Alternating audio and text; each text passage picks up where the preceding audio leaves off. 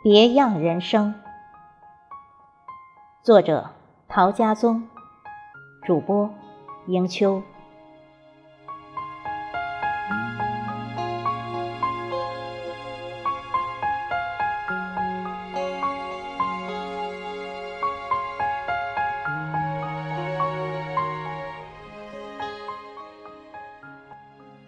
人与人之间，多是不同象限里的点线面，在超越时空的某个领域，莫名其妙的相遇。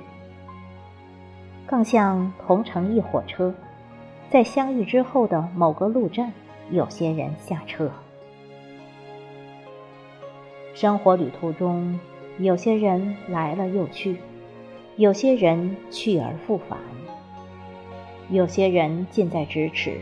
有些人远在天涯，有些人擦身而过，有些人一路同行，有些人情深似海，有些人薄幸堪惊。我想，这大概就是社会组成的最基本形态吧。结识徐兆森，历久弥深。他知识渊博，谈笑风生，诙谐幽默，话题新鲜，然康自照，总能出新，怀揣抱负，意气凌云。因单位转换，驻地变更，其后的三十余年，虽不至于水尽鹅飞，却也不相闻问。自武汉返家暂居的一段日子里。闲赋的我很想探知徐兆森这以后的状况，于是主动提议，这才得以有了一次互动机会。我们在风景如画的烈士陵园散步、闲聊、说笑。一向擅长制造话题的他，这次自然也不例外。我作为听客，悉由他主导。多所意外的是，侃侃而谈的，便是他对待退休后的生活态度，以及修身养性、节行自爱、专注身心健康生活的趣闻轶事。也是得益于此，就身心健康方面缺失部分，我有了一次难得的充电机会。尽管话题表面于此，可是。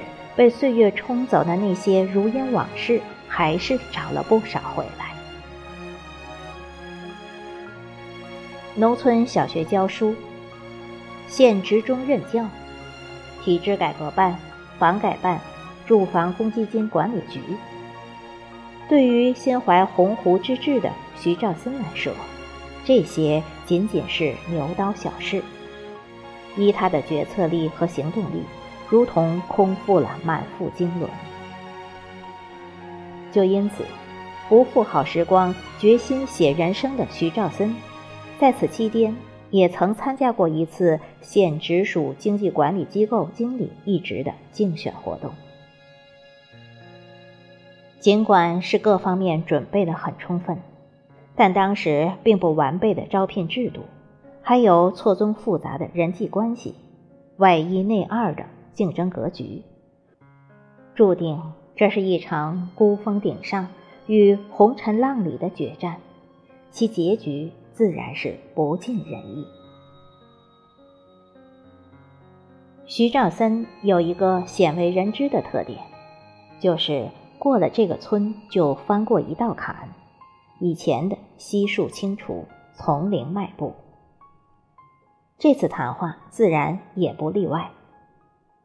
对于废了旧我便是新我的徐兆森来说，从此不再囿于流水无情，还是生不逢时。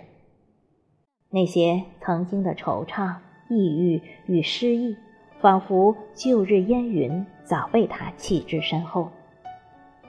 谈及的唯一话题，便是退休以后的保健生活，什么精神保养、思想修养、知识涵养。体质调养，气功濡养，膳食营养，肺腑滋养，容貌颐养，话匣子一旦打开就滔滔不绝。接着，又将关注度高的膳食问题进一步拓展。急于温饱的有什么吃什么，甘于享受的想吃什么吃什么，乐于健康的该吃什么吃什么，理论是一套一套的娓娓道来。究其实，关注身心健康，诸如摘报、转抄、听课、探讨、记录心得这类的大有人在。但要是真的长期坚持，并没有多少人做到。普罗大众顺其自然，随波逐流，并不刻意为之。生老病死，天意注定。宿命论是安慰自己，是麻痹自己再好不过的说辞。而观徐兆森，还真的是举止不凡，超群脱俗。就像以往工作每每总有成就一样，他对身心健康的研究颇有见地，重论弘毅，讲起来头头是道，常常金句频出，处处表现出对此有了自己独到的哲学解析。更难能可贵的是，就他自己设计的修身养性方略，居然无一遗漏地付诸行动，将身心结合。劳逸结合、动静结合、体脑结合、医保结合，这些中国行之有效的传统身心修炼法，可以说发挥到了炉火纯青、出神入化的极致。我从徐兆森的别样人生里悟出了启迪人至深的真谛：心存健康，幸福就会降临。践行修炼，快乐就会永恒。最好的心态是平静，最美的状态是简单。人生两致敬，一个是知道，一个是知足。知道就可以活得透彻明白，知足就能够活得轻松自如。